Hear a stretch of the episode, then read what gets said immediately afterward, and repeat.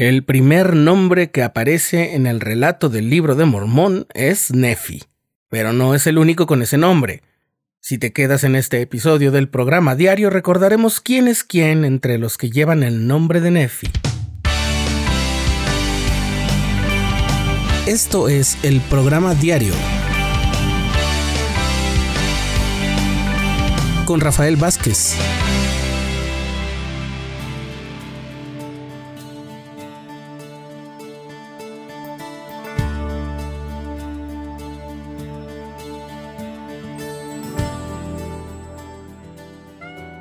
Yo, Nefi, nací de buenos padres. Así comienza el texto del libro de Mormón, después de la portada que, como ya hemos dicho, fue preparada por Moroni al final del compendio. Y si apenas te estás familiarizando con el libro de Mormón, o te pasa como a muchos que no eres especialista en recordar muchos detalles e historias, sino que te concentras en los preceptos y las enseñanzas, quizás te resulte algo raro que después de dos libros de Nefi de muchos otros libros más venga un tercer libro llamado Nefi y todavía uno más, el cuarto Nefi. Bien, primero, el primero. Aquí se disiparán todas las dudas. El Nefi que comienza el relato del libro de Mormón vivió en Jerusalén aproximadamente 600 años antes de Cristo. Era hijo de Ley, un profeta contemporáneo de Jeremías del Antiguo Testamento, y vivían bajo el gobierno del rey Sedequías. Ley, el padre de Nefi, recibió el mandamiento profético de salir con su familia de Jerusalén y emprender un largo viaje hasta una tierra prometida por el Señor. Nefi da el relato de este viaje ya estando bien establecido en la tierra prometida, en lo que se conoce como el primer libro de Nefi y el segundo libro de Nefi, que son los primeros del libro de Mormón. Quizás el último de los datos históricos que nos da Nefi es la separación de sus hermanos mayores Lamán y Lemuel y su establecimiento como un pueblo separado, los lamanitas, junto a todas las profecías y enseñanzas que Nefi recibe de Dios y que él incorpora en su relato, que él mismo grabó en planchas de oro fabricadas también por él mismo para esa finalidad, registrar los hechos de su vida y las enseñanzas del Evangelio, para cumplir con un mandamiento que el Señor le dio. Después no nos volvemos a topar con el nombre de Nefi, salvo por el hecho de que es el nombre del pueblo conformado por su descendencia, y los que se unen a ese pueblo, o sea, los nefitas o el pueblo de Nefi. Curiosamente pasa algo distinto con un lugar llamado la tierra de Nefi, que es el lugar en que Nefi, el hijo de Ley, y su pueblo se habían establecido en un inicio, pero esa tierra les fue arrebatada por los lamanitas desde un momento muy temprano, así que tierra de Nefi rápidamente significa territorio lamanita, pero pueblo de Nefi es el pueblo de la descendencia de Nefi y sus aliados, y son los que llevan las escrituras, aunque no siempre están totalmente unidos y no siempre se portan bien. ¿Qué pasa desde ese momento hasta que nos topamos con otro Nefi? Bien, cuando muere Nefi, deja las planchas en manos de su hermano Jacob. Luego este las encarga a Enos, su hijo, y van pasando de generación en generación hasta llegar a Mosía, el primero, rey del pueblo de Nefi en un lugar llamado Saraemla, y que es sucedido por su hijo Benjamín, el del famoso discurso dado desde una torre junto al templo, y que a su vez hereda el trono a su hijo Mosía, el segundo. Este Mosía, el Mosía segundo, tuvo cuatro hijos, Amón, Aarón, Omner e Imni, y durante algún tiempo estos cuatro príncipes persiguieron a los miembros de la iglesia del Señor en compañía de un amigo suyo cuyo nombre era Alma, igual al nombre de su padre.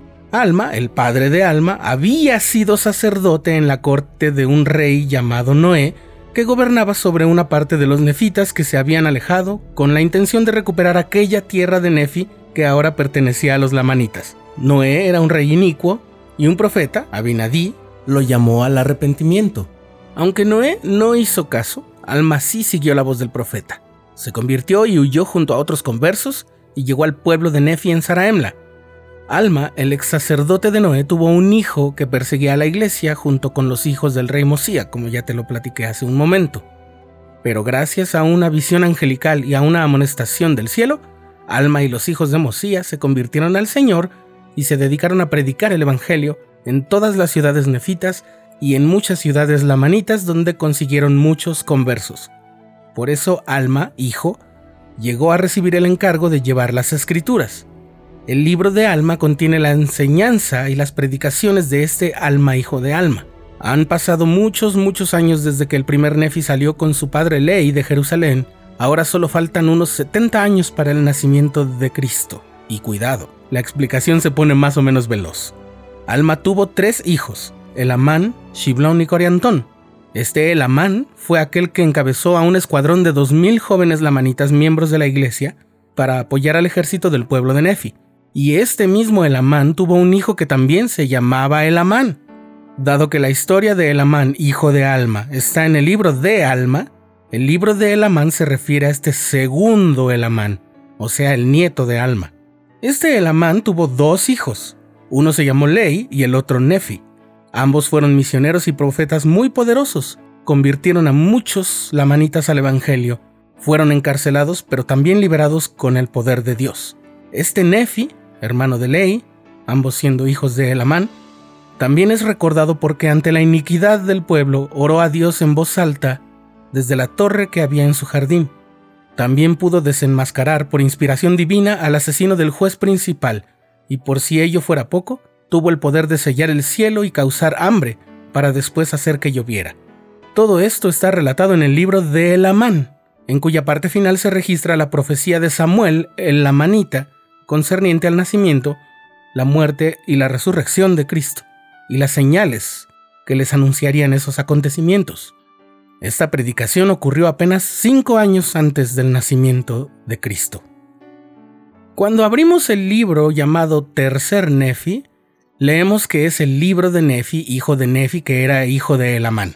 Así dice. O sea que Tercer Nefi es el libro referente al hijo de Nefi, el poderoso profeta de quien acabamos de hablar.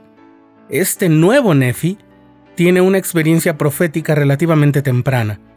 Cuando se cumplía el tiempo de la profecía de Samuel, el pueblo estaba dividido entre creyentes y no creyentes.